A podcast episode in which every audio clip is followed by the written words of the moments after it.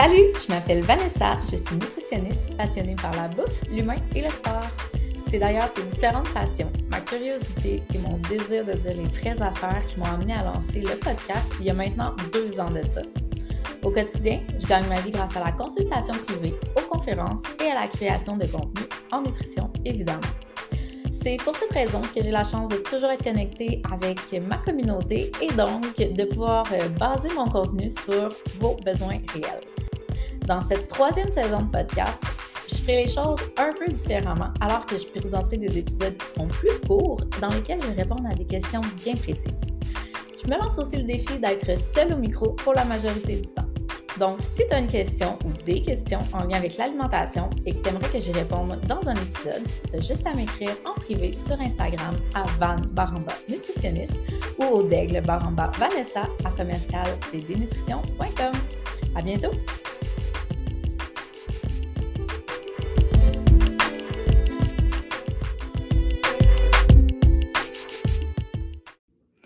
Avant de te laisser à l'épisode du jour, j'avais envie de te présenter mon projet du moment, celui sur lequel je passe énormément de temps présentement en compagnie de Geneviève Plante, que je te présentais dans l'épisode précédent, le fameux programme Qu'est-ce qu'on mange cette semaine? Donc, c'est quoi ce programme-là?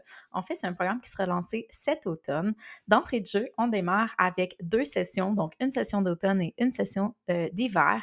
Euh, chacune d'entre elles va être d'une durée de 12 semaines à chaque semaine, on exploite une thématique via un webinaire, donc un webinaire qui sera live les mardis soirs et pendant lequel on va combiner en fait une présentation d'informations théoriques en nutrition et des démos culinaires, des astuces, on va vous présenter des ingrédients coup de cœur. Bref, on va à fond dans une thématique. Puis pour vous donner un exemple du genre de thématique qu'on va aborder, ben, il y a une semaine qu'on jase carrément de tofu, il y a une semaine on parle de soupe et potage, euh, il y a les déjeuners, les herbes fraîches, la courge, les collations, etc. Donc, l'idée est vraiment de vous inspirer, mais aussi de vous aider à vous reconnecter à votre créativité culinaire, puis finalement de, vous permettre d'intégrer euh, carrément là, un menu qui serait sain et savoureux. D'ailleurs, on vous fournit chaque semaine un menu qui va avoir été créé par Jen et moi le plus cool dans tout ça, c'est que grâce à nos partenaires qu'on est allé chercher, on va vous donner accès en fait au programme pour seulement 10 dollars par semaine. Mais pour avoir accès à ce tarif préférentiel, il faut d'abord s'inscrire sur notre liste d'attente. Donc, vous pouvez aller vous inscrire dès maintenant à la liste d'attente sur le site qu'est-ce qu'on mange cette semaine.com que je vais vous mettre dans la description de l'épisode du jour. Et d'ailleurs, en vous inscrivant à la liste d'attente, vous recevez directement un e-book qu'on a conçu avec quelques-unes de nos recettes coup de cœur et euh, certaines astuces qu'on vous partage dans lesquelles on vous explique comment est-ce qu'on fait pour demeurer constante dans nos choix alimentaires, puisque je sais que la constance, c'est un enjeu réel en nutrition. Alors sur ce, je te laisse à l'épisode du jour. Vous écoutez le podcast Zone Grise, saison 3, épisode 24. 24, quand même. ça va être le dernier, là. ça va être le dernier de la saison 3. Après, on va se ramasser à la saison 4. Donc, euh, c'est définitif, c'est décidé. Il y aura une saison 4 euh, cet automne. J'ai déjà euh, plein de belles idées de contenu à vous proposer pour l'automne. Mais en attendant, ben, on va terminer la, saison actuelle. Aujourd'hui, je suis avec une, invitée spéciale. je suis avec une collègue nutritionniste, Noémie Brisebois, en fait, qui a joint mon équipe. En fait, si euh, si, vous euh, me consultez euh, concernant les services de consultation en nutrition, ben, ça se peut que vous travaillez soit avec moi ou avec Noémie selon les disponibilités à l'horaire. Donc, j'avais envie de vous la présenter aujourd'hui, mais également d'aborder un sujet qu'elle connaît particulièrement bien parce qu'elle travaille également dans une clinique multi. Voyons comment on dit ça déjà. Dans une clinique multi, multi-professionnelle, c'est pas ça? C'est quoi le terme? Multidisciplinaire multidisciplinaire qui traite beaucoup sur la santé métabolique. Donc, euh, salut Noémie, ça va bien? Ça va bien, toi? Ça va très bien, merci. Je suis vraiment contente de te recevoir aujourd'hui pour te présenter aussi euh, à ma communauté. Euh, ben, comme, comme à mes habitudes, en fait, je vais te laisser te présenter toi-même. Tu peux nous dire qu'est-ce qui t'a intéressé là, à, te diriger vers la nutrition? C'est quoi un petit peu ton parcours? Fait que tu peux nous en dire davantage euh, sur toi, puis peut-être aussi les, sujets qui t'intéressent particulièrement en nutrition.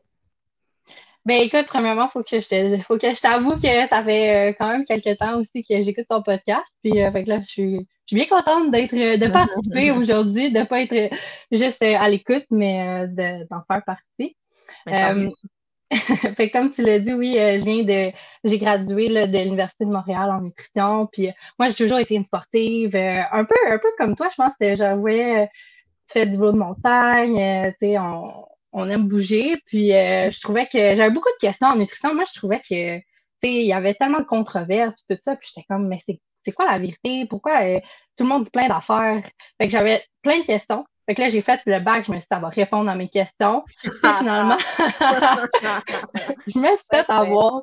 Puis je me pose plus de questions que je m'en suis jamais posées parce que c'est bien complexe la nutrition. Puis plus on en sait, plus on va en savoir. Mm-hmm. Puis euh, c'est ça, comme tu as un petit peu dit, moi je travaille euh, dans une clinique médicale, donc ça s'appelle le Centre de médecine métabolique euh, de la Naudière. Puis on fait beaucoup justement, je travaille avec des médecins spécialisés en maladies métaboliques. Donc c'est un peu aussi ma spécialité finalement, où je travaille avec des gens qui ont des maladies chroniques. Donc par exemple le diabète, le foie gras qu'on on va euh, parler aujourd'hui, euh, ceux qui font euh, de l'hypertension, cholestérol, etc. Là, fait que c'est vraiment la clientèle chouchou. Fait qu'on sait qu'il y a un gros potentiel avec l'alimentation d'améliorer ces conditions-là. Fait que j'aime ça voir les, résultats concrets quand les gens font des changements dans leurs habitudes de vie. C'est tout le temps. Ben, en fait, c'est que c'est toutes des, des, maladies qui sont extrêmement liées aux habitudes de vie. Fait que c'est ça qui est intéressant, effectivement, c'est que le potentiel est énorme. Donc, quand on travaille avec ces personnes-là, on a vraiment l'impression de pouvoir euh, aider. Puis aider justement souvent, les clients doivent te dire, parce que moi, ils me disent souvent, comme ils veulent éviter la médication, justement, puis des fois, c'est des belles prises de conscience, tu sais, ils, ils, sortent du bureau du médecin, puis qui ont eu des mauvaises nouvelles.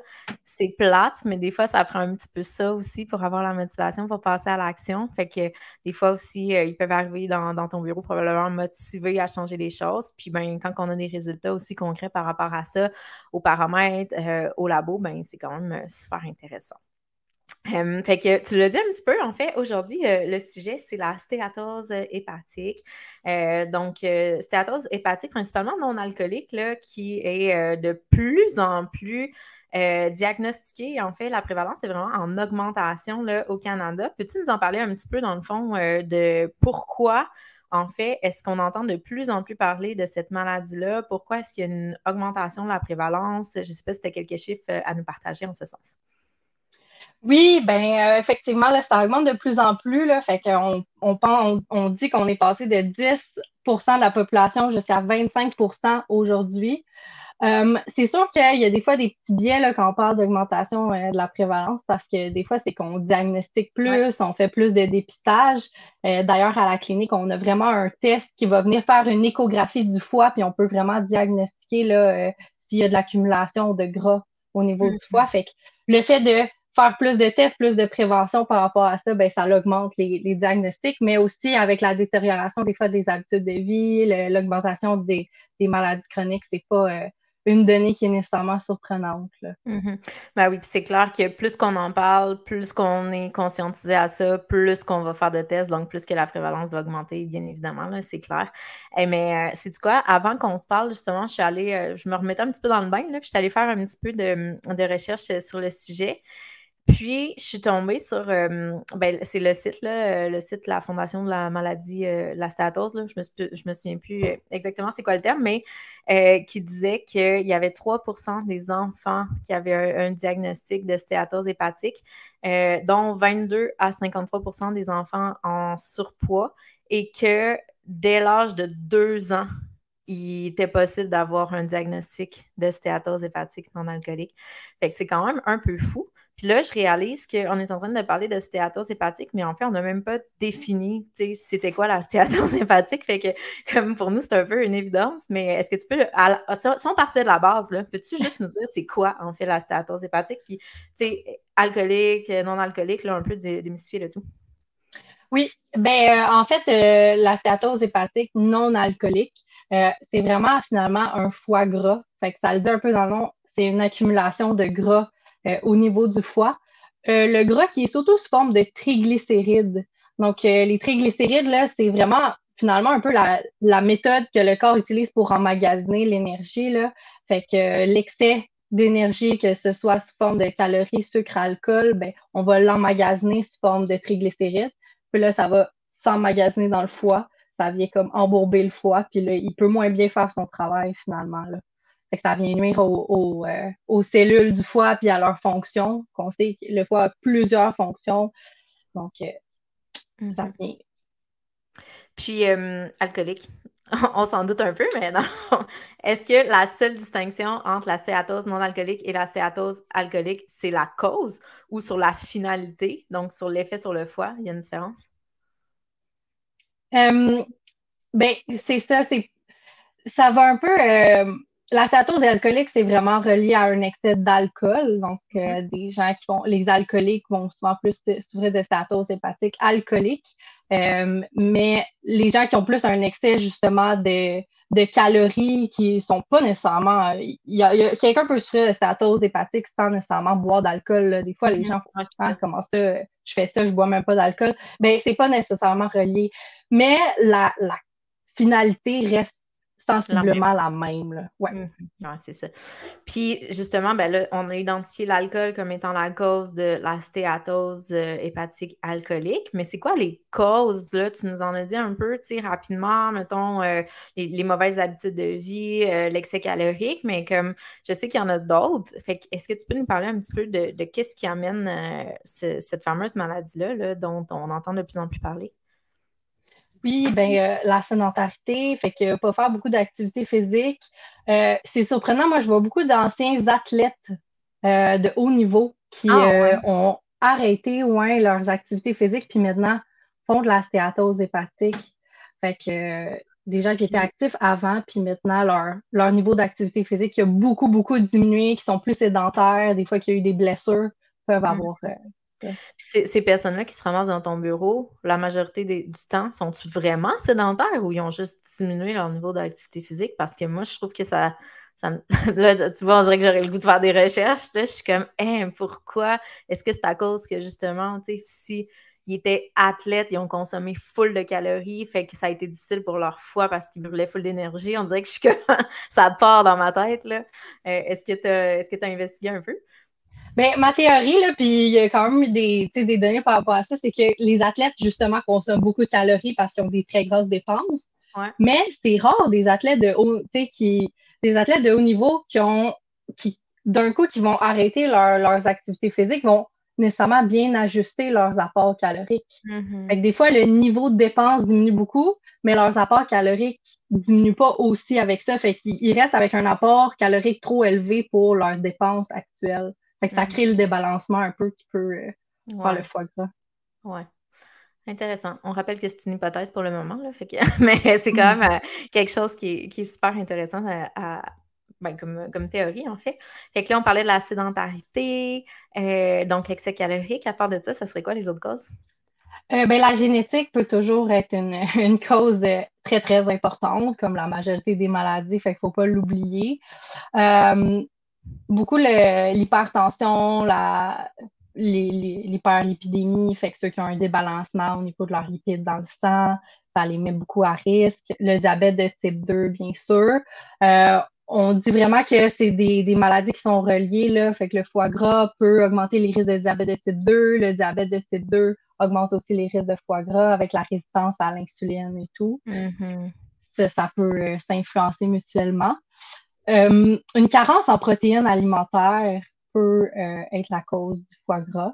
Fait que, puis souvent, c'est qu'on va pas manger suffisamment de protéines, on va manger trop de, de, glucides, de lipides, on a comme un débalancement dans nos macros, fait que ça nous met plus à risque de foie gras. Mm-hmm. Euh, aussi des pertes de poids très rapides, là, les gens qui ont fait des régimes yo-yo, fait mm-hmm. que des, des, régimes yo-yo, des régimes qui ont fait, qui ont causé le poids yo-yo. Fait qu'on sait qu'un un régime amaigrissant trop drastique, ben, ça peut, on peut perdre du poids rapidement, mais le poids qu'on va perdre va engendrer une perte de masse musculaire aussi. Puis le poids qu'on regagne après va plus être un, un regain de, de masse adipeuse. la mm-hmm. masse adipeuse va se loger au niveau du poids, ça, ça peut être quelque chose. Sinon, une dernière cause, là, ce serait des médicaments, des fois, ou des substances chimiques là, qui peuvent venir euh, comme ben, l'alcool, justement, qui peut être toxique pour le foie, des drogues ou mm-hmm. des corticostéroïdes et tout. Là, Donc, finalement, quand le foie travaille trop fort, ça peut être problématique. Exact. Il faut qu'il gère ces toxiques-là, ces toxines-là, parce que c'est ça son rôle, d'éliminer les, toxines du corps. Puis, euh, je sais que c'est vraiment une maladie, justement, qui progresse par étapes. Tu sais, je pense que ça serait intéressant pour les gens qui nous écoutent si on leur donnait un peu la, timeline, finalement, de la progression de la maladie. Puis, euh, tu sais, c'est intéressant de savoir, justement, qu'à certains stades, c'est réversible. Fait que ça aussi, c'est c'est une information qui est super pertinente en lien avec euh, la motivation de, changer les choses. Fait que euh, c'est quoi les différentes étapes, justement? Comment elle progresse cette maladie-là? Puis ça serait quoi les conséquences qui, en, qui en découlent? Ben oui, au début, on a comme le foie qui est sain. Puis là, tranquillement, graduellement, on se dirige vers plus une stéatose. Fait que le foie s'accumule progressivement. Ça se fait pas du jour au lendemain. Mm-hmm. Puis au début, ce qui est, ce qui est dommage, ben, c'est positif et négatif, mais c'est qu'on ne le sait pas, là, il n'y a pas de symptômes, c'est, asymptomatique, un peu comme le diabète. avec des gens qui peuvent euh, progressivement, tranquillement, on se progresse vers le pré-diabète, là, tout d'un coup, on a le diabète, mais les symptômes viennent plus tard dans la maladie. Mm-hmm. Mhm. C'est pour ça que c'est une bonne nouvelle qu'on a les outils maintenant pour diagnostiquer plus tôt parce qu'on est capable de le prendre au bon moment, justement, quand c'est réversible. Puis c'est vraiment réversible quand c'est euh, au stade de stéatose. Donc, quand il y a l'accumulation de gras, on dit comme pour avoir le diagnostic de stéatose, il faut entre 5 à 10 du foie qui est sous forme de gras. Mhm. là, on a un potentiel en changeant nos habitudes de vie. Le corps va aller utiliser justement ces réserves-là de gras, puis on est capable de retourner vers un foie sain. Mhm. Euh, si on, est dans la stéatose puis on continue la progression de la maladie, euh, là, c'est que le fait que le gras est embourbé de, le foie est embourbé de gras, ben, c'est que ça peut être plus difficile après s'il y a des attaques qu'il va avoir des, micro-blessures finalement, puis il va avoir plus de difficultés à se, régénérer s'il y a de l'inflammation, tout ça. Fait que ça va plus devenir de la cicatrisation, de la fibrose. Fait que là, à ce moment-là, on parle de stéato-hépatite euh, non alcoolique. Fait que le, NAF, le, NASH, oh. finalement. Comment? C'est NAFL avant ou NASH? C'est fois, le, ouais, c'est ça, c'est NAFL qui va venir avant le NASH. OK, OK, OK. Parfait. Euh, stéatose, c'est NAFO. Stéato-hépatite, c'est NASH. OK, OK, cool. Merci pour la précision. Pas de problème. Puis c'est ça, c'est là, quand il y a de l'inflammation, aussi, on est dans un stade qui est réversible encore. Fait qu'en réduisant l'inflammation, en changeant nos habitudes de vie, on a un potentiel que ça, ça réduise, qu'on se rende plus en stéatose, puis qu'à un moment donné, bon, on soit capable de revenir au foie sain. L'étape qui devient plus réversible, c'est quand on est en stéato-hépatique, qu'il y a beaucoup d'inflammation, puis on se ramasse en cirrhose. Mm-hmm. quand il y a cirrhose du foie là, qui est trop malade, il y a trop de cicatrices, il y a trop d'inflammation, ben là, on n'est plus capable de revenir en arrière. Puis rendu à la cirrhose, est-ce que c'est là qu'on commence à avoir des symptômes? C'est quand? Y a-t-il des symptômes un jour? Puis c'est quoi s'il y en a des symptômes? Euh, oui, ben ça, la, clientèle, euh, ça, oui, si euh, ça, ça devient vraiment une cirrhose qui est décompensée, là, euh, on peut avoir différents euh, symptômes. Ça peut faire de l'œdème, on va pas, on va pas bien sentir. Puis le seul traitement à ce moment-là, c'est la transplantation hépatique. Là. Fait que ça nous prend vraiment un nouveau foie parce qu'on n'est plus capable de soi-même. Puis on entend que le foie, quand même un organe pas pire important. Effectivement. Effectivement. Fait que justement, si on prend, euh, il va avoir plus de difficultés à éliminer les toxines, tout ça. ça peut euh, aller au niveau du cerveau, au niveau de la barrière encéphalo-hépatique. Fait que ça peut mm-hmm. poser des dommages à ce niveau-là aussi. Euh, donc, euh, pendant que tu parlais tantôt, dans le fond, il y a une question qui m'est venue. Tu, nous disais d'entrée de jeu que toi, tu travaillais dans une clinique euh, spécialisée, puis que de plus en plus, il y a des tests qui étaient faits justement pour le diagnostic de la stéatose. Mais mettons là, que moi, je vais voir mon médecin pour un rendez-vous annuel. Est-ce que c'est quelque chose que je peux demander? C'est quelque chose qui se fait, qui se fait bien, le, test pour le diagnostic? Euh, je sais qu'il y, a comme trois, si je me trompe pas, là, euh, je suis pas, euh, je suis pas médecin, mais il y a trois manières qu'ils utilisent là, pour le, diagnostiquer. je sais qu'on peut, dans un bilan sanguin, euh, regarder les enzymes hépatiques. Mhm. Fait qu'on regarde au niveau des, des ALT, AST. Fait que ça, c'est quelque chose, s'ils sont élevés, on voit qu'il y a un débalancement au niveau du foie qui fonctionne moins bien. Fait que le bilan sanguin peut nous pister là-dessus. Euh, nous, à la clinique, on fait ce qu'on appelle un fibroscan. Fait que c'est vraiment comme une échographie du foie finalement. Là, puis ils vont vraiment, le, médecin est capable d'aller voir aussi le degré de stéatose. Fait que s'il y a une petite accumulation de foie, une grosse ou une petite. Puis il est aussi capable de voir le degré de fibrose, là, fait que de cicatrice. Mm. Fait qu'il peut, il peut quantifier un peu le, degré de sévérité. Puis euh, l'autre test, ça va être plus au niveau de la biopsie, là, si je ne me trompe pas. Du, foie. Fait qu'ils vont vraiment aller. Euh, c'est une échographie abdominale qu'ils vont aller euh, faire pour voir. OK, intéressant. Puis, euh, mettons là qu'on rentre dans le, vif du sujet. Ce qui nous intéresse particulièrement, c'est-à-dire, ben là, depuis tantôt qu'on dit que c'est réversible, c'est très lié aux habitudes de vie, euh, la sédentarité, bon, OK, on l'a compris, il faudrait peut-être bouger, mais au-delà de tout ça, euh, qu'est-ce qu'on mange, qu'est-ce qu'on mange pas, c'est quoi les recommandations euh, nutritionnelles en lien avec la stéatose, si on veut prendre les choses en main plutôt que de laisser ça aller puis laisser progresser la maladie? Ben, j'ai parlé un petit peu qu'une des causes c'était la possible, c'était une carence en protéines. Fait que la première recommandation, c'est vraiment de, de s'assurer d'avoir un apport suffisant en protéines, puis une bonne répartition aussi. C'est quoi, Noémie, un apport suffisant en protéines? ben, en cas de. Ça peut être, oui, le minimum, aller chercher un, 0,8 g par kilogramme de poids. Euh, dans un cas de statose, on peut aller à du 1, 1,2 facilement pour s'assurer d'en avoir suffisamment. Mais ce qui est encore plus important, oui, la quantité qu'on va manger dans le total, mais aussi la répartition. Fait que parce que c'est le foie qui va venir gérer les protéines. On veut y en apporter un petit peu, on veut l'aider, mais on veut pas tout y donner d'un coup. Fait hmm. on veut en avoir un petit peu justement au On veut avoir un, bon déjeuner protéiné, euh, des collations protéinées, dîner, euh, souper. Protéines bien réparties en quantité suffisante. On a euh, donc évité l'excès calorique. On a l'activité physique. Quoi d'autre? bon, c'est sûr que les, c'est un peu euh, controversé, je dirais, là, mais une alimentation riche en antioxydants, en anti-inflammatoires. Fait que, je dis ça, dans le fond, en fait, pour dire manger plus de fruits, plus de légumes. Euh, toujours une bonne idée, là, c'est sûr. Qu'est-ce qu'il y a de controversé là-dedans?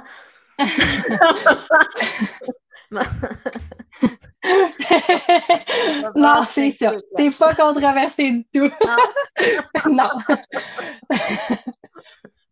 plus l'allégation antioxydant que, bon, euh, la littérature là-dessus est ambivalente, là. Mais euh, plus de fruits, plus de légumes, ça, c'est sûr.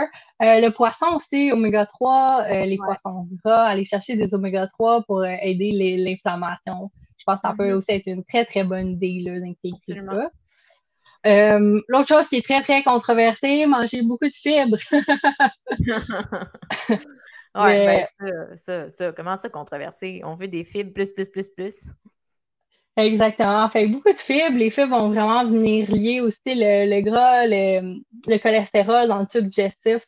Mm-hmm. Fait que ça, c'est sûr qu'on se trompe pas. Fait que euh, rajouter euh, des crantés, euh, des légumineuses, des graines de lin, graines de chanvre, fruits, légumes, ça mm-hmm. demeure vraiment une bonne idée d'ajouter ça. Sinon, ce qu'on veut éviter, fait ce qu'on veut avoir moins, ben, c'est un peu tout ce qui est euh, tout ce qui va s'entreposer sous forme de triglycérides en, excès. On parlait un peu du sucre, on parlait un peu glucides. Ben, c'est important de manger des glucides, on le sait, c'est notre source d'énergie, mais en excès, cette source d'énergie-là va s'entreposer. Fait d'aller chercher justement plus une quantité de glucides qui correspond à nos besoins. Fait que pas avoir euh, un, un, pain, pâtes, patates, tout ça, les féculents, ben, en avoir, mais pas en avoir en excès, puis que ça soit comme la, la, la majorité de notre assiette soit composée de ça. Là. Mm-hmm. Fait que, euh, puis bien sûr, tout ce qui est sucre raffiné, tout ça, c'est moins. Euh, c'est sûr que l'excès de, de, ça va aller s'entreposer dans le foie. Euh, sinon, même chose, tout ce qui est gras saturé, gras trans en excès, c'est sûr que ça va aussi venir s'entreposer en excès. Fait que, beaucoup de, de viande rouge, par exemple, ou aliments ultra transformés, ça, ça peut venir être nuisible. ce qu'on veut à tout prix éviter, c'est le fructose. Mm-hmm. Fait que le fructose, c'est comme un type. Oui. Mais j'allais dire à, tout prix éviter. Il y en a quand même beaucoup dans les fruits, là, peut-être plus limité, surtout quand il est en excès, je pense. Oui, puis oui, puis euh, le fructose, surtout dans, dans, ce qui est ajouté, transformé. là, fait que pas ce qui est présent naturellement dans les aliments. Là. Fait que euh, tout, si on lit sur les, ingrédients, le sirop, glucose, fructose, euh, souvent dans des céréales à déjeuner, dans euh, les boissons mm-hmm. gazeuses, les, des, certains yogourts aromatisés aussi, des produits de boulangerie, pâtisserie, mm-hmm. tout ça, là, ça va en contenir davantage. Mmh, vraiment. faire attention au sucre. La première chose à observer, là, des, fois, on pense justement, le, foie gras, gras, oui, le gras est à surveiller, mais le plus, plus, plus, c'est vraiment le sucre. Puis dans le sucre, le plus, plus, plus, c'est vraiment le fructose, justement. Là, fait que regardez ça, justement, cette, euh, cette distinction-là, là, puis essayer de faire la part des choses dans où, quels aliments contiennent le plus de fructose. Puis encore là, c'est comme oui, il y a des, aliments qu'on peut carrément éviter, comme les boissons gazeuses, comme je pense que c'est la pire affaire. Mais, euh, justement, d'avoir une attention particulière. des fois, juste quelque chose comme des fruits séchés, puis tout. Si on a une prédisposition, il y en a peut-être qu'on devrait juste comme éviter de manger à tous les jours ou euh, observer certaines choses en lien avec ça. Ça peut être pertinent de le faire, je pense. Exactement, mais c'est vrai qu'il faut déconstruire cette mythe-là que, ben, tu sais, euh, mes triglycérides sont élevés, il faut que c'est du gras, il faut que je mm-hmm. réduise mon gras. Ben non, pas nécessairement, parce que tout l'excès calorique va quand même s'entreposer sous forme de gras. Fait que du sucre, des glucides en excès vont s'entreposer sous forme de gras. Fait que, mm-hmm. on mm-hmm. regarde même davantage ça des fois parce que c'est ce qu'on a tendance à avoir trop dans notre alimentation. Puis pourquoi le fructose euh, plus que, mettons, le glucose? C'est vraiment de la manière qui est métabolisée au niveau du foie. Mhm. ça demande comme un processus supplémentaire, comme de la manière qui est métabolisée, puis vraiment les études s'entendent bien pour dire que la même quantité de fructose a vraiment un impact plus dommageable que la même quantité de glucose. Fait que mhm. c'est vraiment ça. Puis euh, une autre chose qui est, euh, qui, qui, qui, est métabolisée 100% au niveau du foie, qu'on connaît, qu'on connaît bien, euh, c'est l'alcool. Mhm. Fait que là, on fait quoi avec l'alcool? Sachant, mettons, que moi, je te dis, ah, j'ai reçu un diagnostic, mais c'est un diagnostic comme euh, de stéatose euh, non alcoolique. Tu sais, genre, je prends, mettons, euh, trois, 4 verres social cette semaine. Faut-tu que j'arrête? Ben, puis on pourrait penser, ah, ben, c'est une stéatose non alcoolique, fait que c'est pas grave, l'alcool, mais comme on, a dit un peu plus tôt, ben, l'alcool, c'est 100% métabolisé au niveau du foie. Au niveau du foie, le foie, il est malade. Puis on le sait que mm-hmm. c'est réversible. Fait que, mm éviter complètement, là, la recommandation, c'est vraiment d'éviter, ben, même maintenant pour tout le monde, comme on, mm. les gens ont écouté ton autre podcast. fait que, vraiment, pour aider le foie, moi, souvent, je dis, hey, aidez votre foie, c'est zéro alcool, c'est l'été qui s'en vient, il fait beau, mais donnez-y une pause, là, parce que c'est, c'est vraiment le pire ennemi du foie, puis même si c'est justement non alcoolique, même j'avais lu dans une étude que même une consommation modérée va euh, contribuer à faire avancer la, progression de la maladie. Ben oui, puis d'ailleurs, justement, dans le podcast que j'avais fait sur l'alcool, euh, ben, moi, j'avais lu le rapport euh, complet qui expliquait pourquoi les recommandations avaient changé. Puis il y a vraiment dans ce rapport-là, si vous êtes curieux, puis ça vous intéresse de pousser un petit peu plus loin, dans ce rapport-là, il y a vraiment comme chaque pathologie avec le pourcentage d'augmentation du risque en, lien avec la consommation. Puis, tu, sais, tu vois qu'il y a certaines pathologies que la consommation d'alcool a l'influence un petit peu, mais tu sais, pas trop pire. Puis quand tu arrives justement au foie maladie hépatique, c'est genre 500% d'augmentation. Tu sais, c'est comme, c'est flagrant. Fait qu'effectivement, c'est dommage, mais si on a un diagnostic, peut-être effectivement qu'à un moment donné, quand ça sera revenu, si on change nos habitudes de vie de manière durable, si notre foie redevient beau, ben là, on pourrait introduire une consommation modérée, peut-être avec en gardant de saines habitudes de vie. Mais peut-être que pour le moment, ça vaut la peine de faire un, défi 28 jours qui se transpose en défi 365 euh, jours. c'est un bon défi, pareil. Ça dépend des personnes, mais ça peut être effectivement tout un défi. Puis est-ce, qu'il y avait autre chose au niveau alimentaire ou euh, on a fait un beau topo? On a fait un papier topo euh, des principales recommandations. Là. Fait que, si je résume. Euh, Oui, oui, exactement. Fait que les, les aliments amers, là, le, la fameuse eau citronnée, tout ça, là, j'ai lu un peu sur le sujet, puis effectivement, ça peut aider, là, ça peut venir aider le foie à, euh, à produire de la bile, puis à aider pour la dégradation des graisses, l'élimination des toxines un peu. Fait que ça, ça aide le foie à certains légumes verts aussi qui seraient très amers, des fines herbes, euh, ce genre de choses-là, effectivement, ça va stimuler au niveau de la sécrétion de la bile. Donc, euh, ça, peut ça peut être un petit plus. Puis c'est facile, je pense, à mettre euh, en application quand on le sait, tu sais, de juste aller s'informer sur OK, c'est quoi réellement les légumes qui sont considérés comme amers? Ah ben peut-être que je pourrais en introduire justement quand je me fais des belles salades vertes ou quoi de genre. ça peut. c'est un petit plus. Est-ce que c'est juste ça qui va tout changer la donne au niveau du foie? Non, mais c'est un ensemble finalement de, de recommandations qui, une fois mises ensemble, peuvent peuvent faire une différence.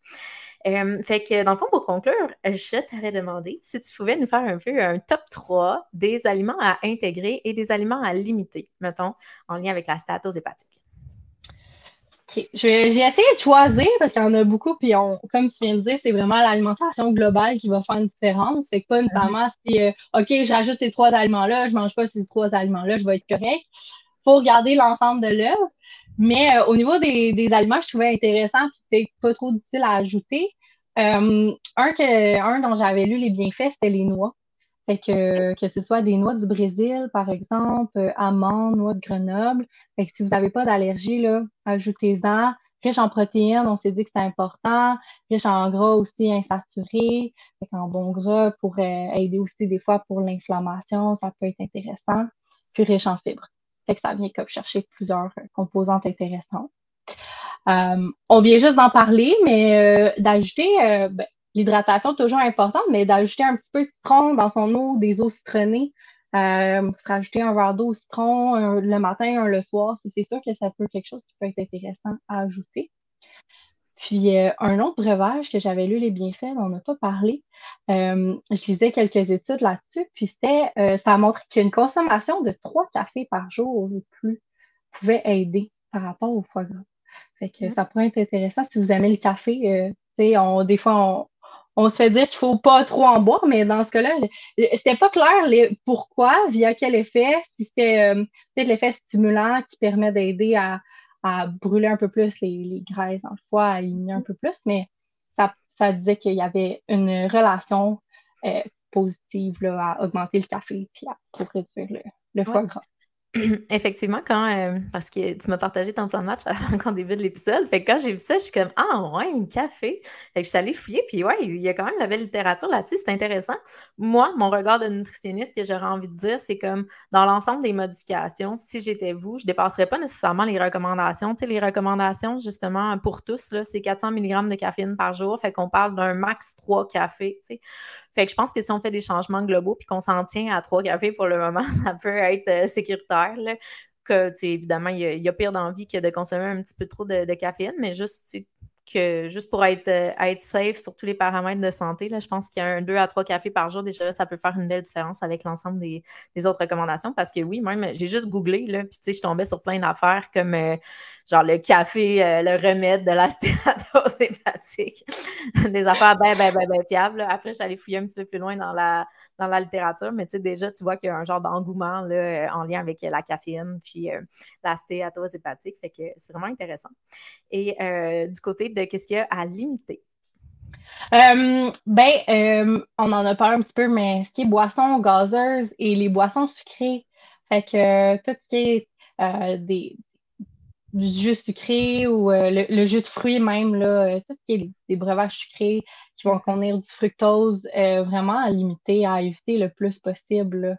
je pense que c'est le breuvage à retirer. On s'est déjà parlé de l'alcool, mais prioriser mm-hmm. l'eau des eaux citronnées, des eaux à saveur, ça va vraiment se faire une belle grosse différence. Euh, sinon, euh, des grosses assiettes de pâtes, euh, de riz ou des grosses quantités, des grosses baguettes de pain, une grosse quantité de, de féculents d'un coup, ça va moins vous aider aussi. Là, ça, votre corps va prendre une partie de l'énergie qu'il a besoin, mais le reste, là, il va aller l'entreposer mm-hmm. dans votre forme de triglycérides surtout si vous n'êtes pas actif nécessairement. Là. Fait que, mhm. euh, évitez des, grosses assiettes de pâtes. Si vous avez des pâtes, ben, essayez d'avoir peut-être une plus petite portion, rajouter quelques légumes pour euh, rééquilibrer le tout. Des protéines. des protéines, exact aussi. Totalement. Fait que avoir plus une assiette équilibrée, finalement, pas, ça revient beaucoup à ça. Puis le dernier, c'est pas nécessairement un aliment, c'est plus un comportement que je dirais d'éviter. Puis on en a, on a parlé que ce qui revenait finalement, c'était beaucoup l'excès de calories, manger finalement plus que ses besoins parce que ce qu'on mange au-dessus de ses besoins va aller s'entreposer. Puis, euh, fait que finalement, le comportement, essayer d'éviter, ben, c'est manger plus que notre satiété. Fait que mm-hmm. quand on n'a plus faim, de continuer à manger. Fait que juste ça, ça peut faire vraiment une belle différence si on, se reconnecte un peu plus à ça. Euh, moi, j'en vois beaucoup des clients dans mon bureau, ils mangent super, super vite, euh, ils n'écoutent pas du tout leur mm-hmm. satiété, ils trouvent ça bon, mais juste, non, manger pleinement, puis dès qu'on se sent bien satisfait, 80% ben on, s'arrête, on laisse le, surplus dans l'assiette, puis à ce moment-là, on donne au corps ce qu'il a besoin, pas mm-hmm. plus. Euh, ça, ça peut vraiment, vraiment faire une grosse différence un bon défi, ça aussi, pour plusieurs, euh, de travailler là-dessus. C'est quand même humain aussi. Effectivement. L'objectif n'est pas de viser 100% du temps qu'on mange 80 euh, à 80% de notre satiété, mais si on est capable, justement, la majorité du temps, du moins, d'essayer de se reconnecter un petit peu à ça, euh, ça peut faire une belle différence. si vous trouvez que c'est un défi, mais ben, n'hésitez pas à nous écrire. Hein, on peut vous aider là-dedans aussi. Eh ben, merci beaucoup, Noémie. Ça nous a fait, ça, m'a fait plaisir de te recevoir euh, pour le podcast pour euh, jaser de stéatose hépatique. Donc, tu risques de, revenir là, à certains moments pour la, la, quatrième saison. Fait que euh, si on veut te découvrir, te trouver, t'es sur Instagram, as-tu un site web? Euh, t'es où? T'es où? je suis où? Ben là, je suis avec toi aussi. Euh, fait que si vous pouvez contacter Vanessa pour prendre rendez-vous avec moi. Mais sinon, je suis sur Instagram. Donc, Noé Baramba, la nutritionniste. Donc, N-O-E Baramba, nutritionniste. sinon, j'ai aussi mon Facebook. Donc, Noémie Baseball, nutritionniste. Puis euh, j'ai mon site web également là, qui est sur ma page Facebook, page Instagram. Super. Merci beaucoup. Merci. Bye bye. Bye.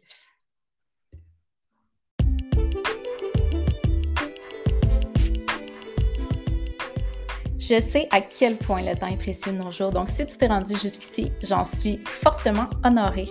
Je t'invite à me suivre sur les médias sociaux, Van Nutritionniste sur Instagram ou à consulter mon site web pour plus d'informations à mon sujet et sur la nutrition, www.vdnutrition.com. Bye!